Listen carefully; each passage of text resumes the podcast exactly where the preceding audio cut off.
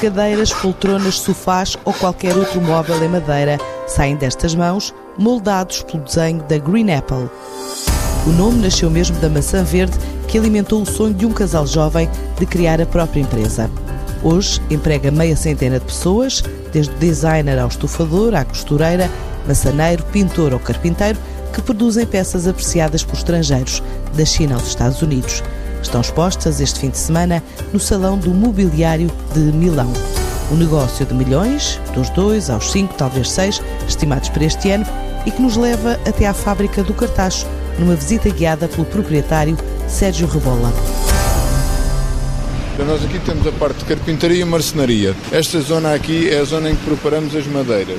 São, são cortadas e, e, são preparadas depois para outra, para, para a zona em, de trabalho.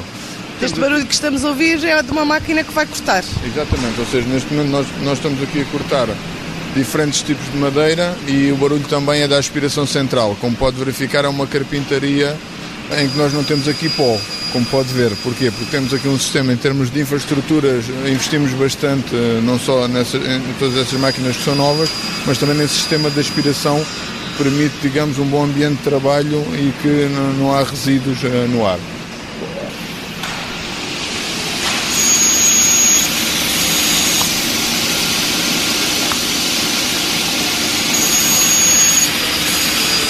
Necessária. São máquinas de alta precisão. Exatamente, são máquinas de alta precisão e têm que ser máquinas novas porque só essas máquinas nos permitem, digamos, precisão e rigor, digamos, a nível de, de, de medidas e de acabamento. Do desenho ao acabamento, há centenas de peças documentadas e pensadas. Digamos, é, é pensada para hum, a durabilidade do produto, não, não deixando de parte o design do mesmo e o conforto. Aqui nós temos esta caixa identifica os moldes uh, deste sofá. Agora repara a quantidade de, de pecinhas que são necessárias. Ou seja, para além de todos, de todos estes moldes físicos que estão aqui, uh, estamos aqui a falar de dezenas de moldes para fazer apenas uma estrutura de um sofá, nós temos todo o desenho técnico. E o desenho técnico é feito através, uh, digamos, da primeira peça construída, é que nós desenhamos tecnicamente e que nos permite, por exemplo, em encomendas de grandes quantidades, nós trabalhamos um pouco como a indústria automóvel, ou seja, conseguimos pedir uh, aos nossos parceiros, por exemplo, uh, uma parte da estrutura é feita num sítio, os pés podem ser feitos noutros e depois fazemos a assemblagem internamente e o acabamento interno. Ou seja, quando temos encomendas, uh, por exemplo, superiores a 100 unidades, normalmente necessitamos de, de recorrer fora, digamos, a esses parceiros de outsourcing, mas conseguimos manter exatamente o mesmo produto, porque não pedimos o produto completo, pedimos-o por componentes. Aqui é um espelho em que neste momento já. É um espelho tem... que é constituído por vários espelhos que parecem gotas.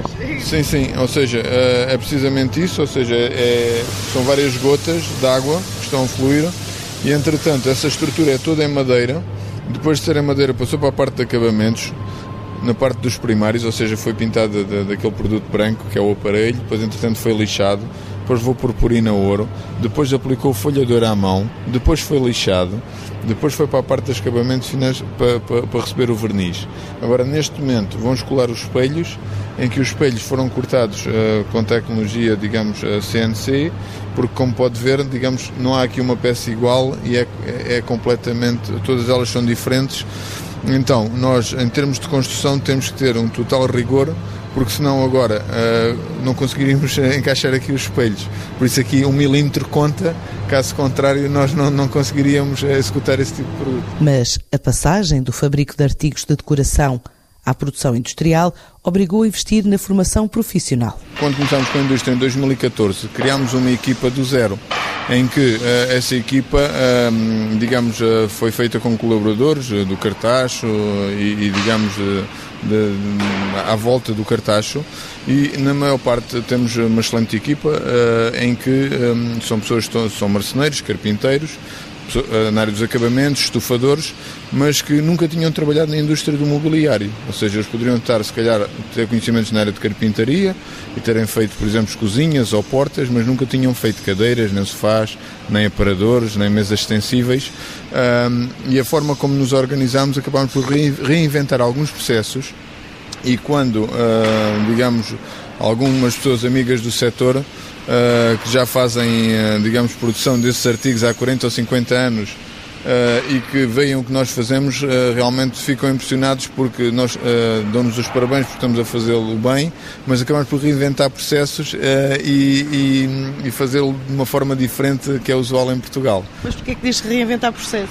Porque, por exemplo, como eu estava a dizer, os nossos marceneiros nunca tinham feito estruturas para sofás. Passaram a fazer. Como nós mas não tínhamos ninguém na equipa que já tivesse feito.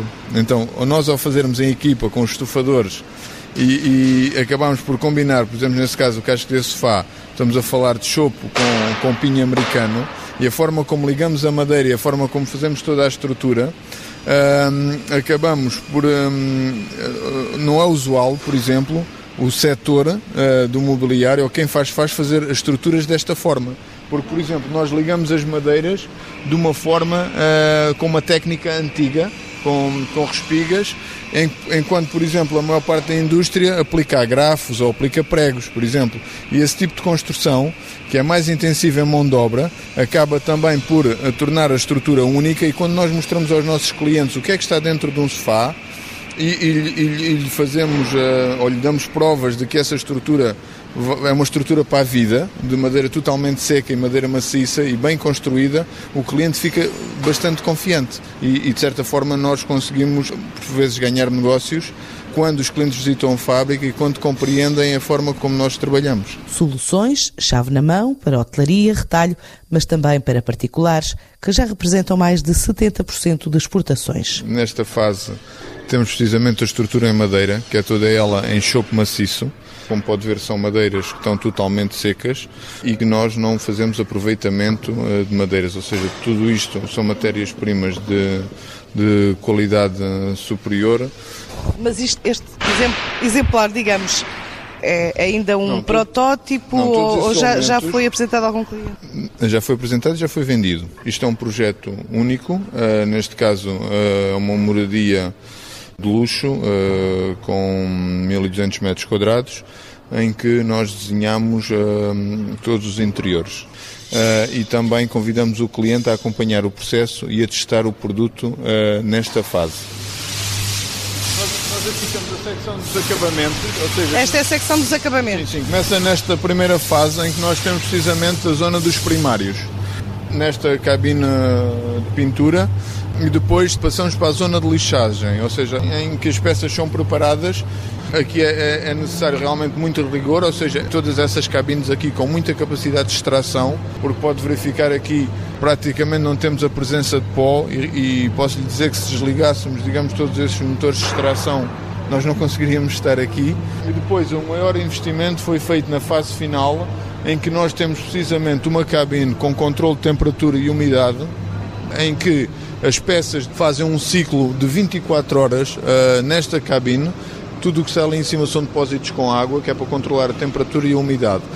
É um processo de secagem. Um processo de secagem, em quando termina, a, digamos, os produtos já não têm cheiro e, digamos, a, a, peça está completamente terminada. Pode ser embalada, pode ser enviada para o cliente. Hoje, que peças é que estão aqui dentro? Neste caso aqui, essas peças são peças para os Estados Unidos, uh, que é uma encomenda de, de tabuleiros, uh, em que essas peças são totalmente lacadas, requerem muito pormenor, porque o cliente é um cliente que não quer uh, as peças, digamos, de uma forma industrial. Tem muito detalhe e acabam por ter na parte de acabamentos várias fases para conseguirmos o acabamento eh, acordado. Isto aqui é para a indústria hoteleira? Este aqui é para retalho, ou seja, nós temos alguns clientes de retalho uh, nos Estados Unidos, mas que normalmente compram em quantidade. E são clientes interessantes porque, de certa forma, eles conhecem o que é o produto português, uh, porque já têm negócio em Portugal noutras áreas e que começam agora a introduzir a parte do mobiliário. Nesta altura, os Estados Unidos representam uma fatia considerável das exportações ou ainda não? Nós acreditamos que o nosso principal mercado será o mercado chinês e, e o Médio Oriente. Os Estados Unidos, eh, como começámos no final de 2016, eh, mais ou menos passado um ano, ou seja, no final de 2017, começamos a ter um bom retorno e este ano também uh, acreditamos que vamos crescer no, mercado dos Estados Unidos. Mas nós, o ano passado, exportámos uh, eh, 72% do nosso fundo de negócios mas nós tivemos encomendas de mais de 40 países, ou seja, nós em termos de diversidade, o que é muito bom também, nós temos os clientes muito espalhados geograficamente, ou seja, está, está a acontecer porque no ano passado, por exemplo, fizemos, por exemplo, para a Arábia Saudita, para o Dubai, tivemos boas vendas. Este ano, por exemplo, estamos com alguns projetos também para a África, por exemplo, para o Congo, para o Ghana, por exemplo, que se, se, concretizarem até ao final do ano, faz com que haja realmente uma venda interessante.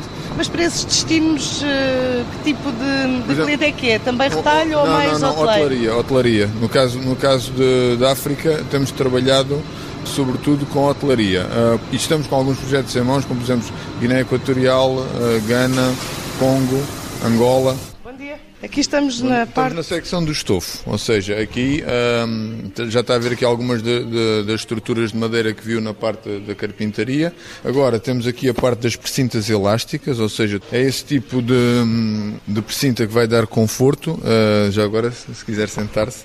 Depois trabalhamos com várias espumas de várias densidades e é esta combinação que uh, nos, nos dão conforto, digamos, ao, aos nossos sofás ou às nossas cadeiras. Depois temos a parte dos tecidos, depois são cortados naquela mesa de corte e uh, depois são aqui são, são cozidos e isto uh, não é só cozer, é porque nós fazemos aqui um padrão quadriculado. Este padrão acaba por, por dar um design único à peça e que requer aqui também um conhecimento especializado da Maria José. Só fazer uma pergunta? Sim. Costurar este tipo de produto é muito diferente de costurar outras coisas? Mas é muito bom, gosto muito. Gosto muito de estofo. Sim, gosto mais de estofo de outra coisa qualquer. Porquê? Porque é diferente e dá-me gozo ver a peça no final feita. Muito bom. É uma profissão para continuar. Sim, acho que sim. Já veio tarde, mas acho que sim. No caso da Maria José, eh, ela já tinha experiência como costureira, entretanto eh, estava a trabalhar noutra área, estava a trabalhar no supermercado eh, porque a empresa onde trabalhava tinha, tinha fechado e, e, de certa forma nós em 2014 quando avançamos com a produção do zero conseguimos felizmente encontrar essas pessoas e que hoje temos essa equipa maravilhosa que nos permite desenvolver esse produto. Aqui estamos a fazer a parte do capitoné que é uma técnica, uma técnica de estofo que tem que ser feita à mão uh, e é um trabalho que uh, em qualquer parte do mundo tem que ser feito à mão. Ou seja, ainda não há, não há máquinas. Parece para... um favo de mel. Exatamente. É muito trabalhoso? Dá o seu trabalho, sim. sim. Dá gozo a fazer? Dá, dá, dá muito gozo. Que tipo de coisas é que gosta de fazer mais? De estofo. Gosto de fazer tudo um pouco e gosto muito do que faço. Pedro, o Pedro tal como o Paulo uh, e o Nuno são, são três jovens de 20 e poucos anos que eh, receberam formação e que conseguiram de certa forma uh, adaptar-se muito bem a esta secção têm feito a diferença, ou seja, e que possivelmente antes de começarem nunca pensaram se calhar em ser estufadores. A atividade não se fica apenas pela produção, além do showroom permanente nas instalações, também há estúdio para recriar divisões de casa, mobilar, decorar, fotografar, secção para desenhar e ainda controle de qualidade e quantidade para existir capacidade de resposta. Depois das peças produzidas temos um controle de qualidade. Esse controle de qualidade uh, nós fazemos ao longo das secções, é validada para ter a certeza que corresponde com o desenho técnico e que está tudo em conformidade e depois avança para outra secção e quando as peças finalmente são terminadas, valida-se a qualidade. Temos, eh, digamos, um documento, um relatório uh, de, de quem é que verificou, são duas pessoas diferentes, são tirados os dados técnicos e depois procedemos à embalagem. Na parte da embalagem, depois temos precisamente a parte da expedição, em que uh, esta parte uh, nós temos também em estoque permanente muitos acessórios de decoração. Temos tudo precisamente organizado por ubicação, as encomendas estão no sistema, são fáceis de tirar e todos os dias há, há recolhas aqui. Por exemplo, há pouco estava a dizer que estava em Milão agora. Eh, se em Milão, num evento onde estejam, alguém vos fizer uma encomenda, conseguem responder? Eh, Ou seja, eh, a nível de encomendas de mobiliário, nós neste momento precisamos de 8 a 10 semanas, até porque estamos com muitas encomendas em carteira e nós gostamos de cumprir os prazos. Uh, então uh, estamos a basear-nos nessas datas, 8 a 10 semanas.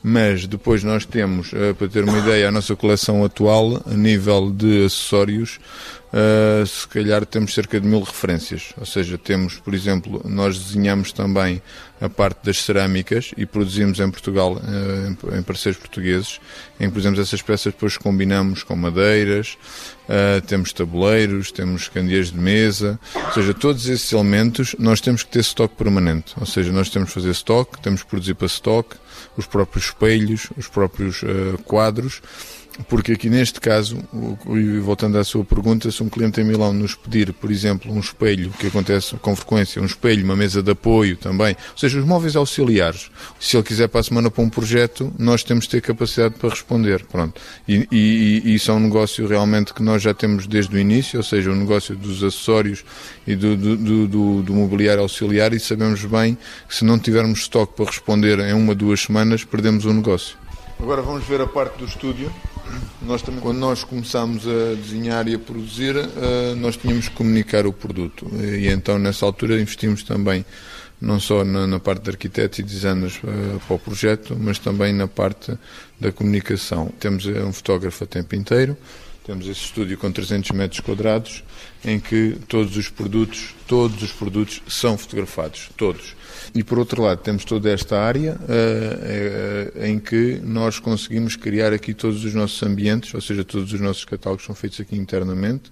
Criar ambientes de quarto, sala, por exemplo, sala de jantar, conseguimos uh, fazer isto internamente. E portanto, aqui também tem os arquitetos e os designers? Sim, em cima temos a parte, de, um, a, a parte da arquitetura, porque nós trabalhamos com muitos projetos em que nos são entregues, digamos, as plantas e a partir daí nós temos de desenvolver o conceito. Uh, e conseguimos realmente uh, apresentar uh, uma solução única ao cliente, por exemplo, um projeto integrado uh, completo, por exemplo, conseguimos desenhar uh, o produto e, e, os próprios padrões dos tecidos com o padrão do cliente e conseguimos repetir esse padrão, por exemplo, nas carpetes ou nas próprias cerâmicas que estão no projeto, traz uma exclusividade única e simultaneamente conseguimos mostrar ao cliente que trabalhamos todos os materiais e todos os produtos uh, de uma forma uh, organizada e... Mas aqui não tem a parte da produção de tecidos, isso depois é externo? Não, os tecidos, uh, quase todos os nossos tecidos são italianos, porque em Portugal,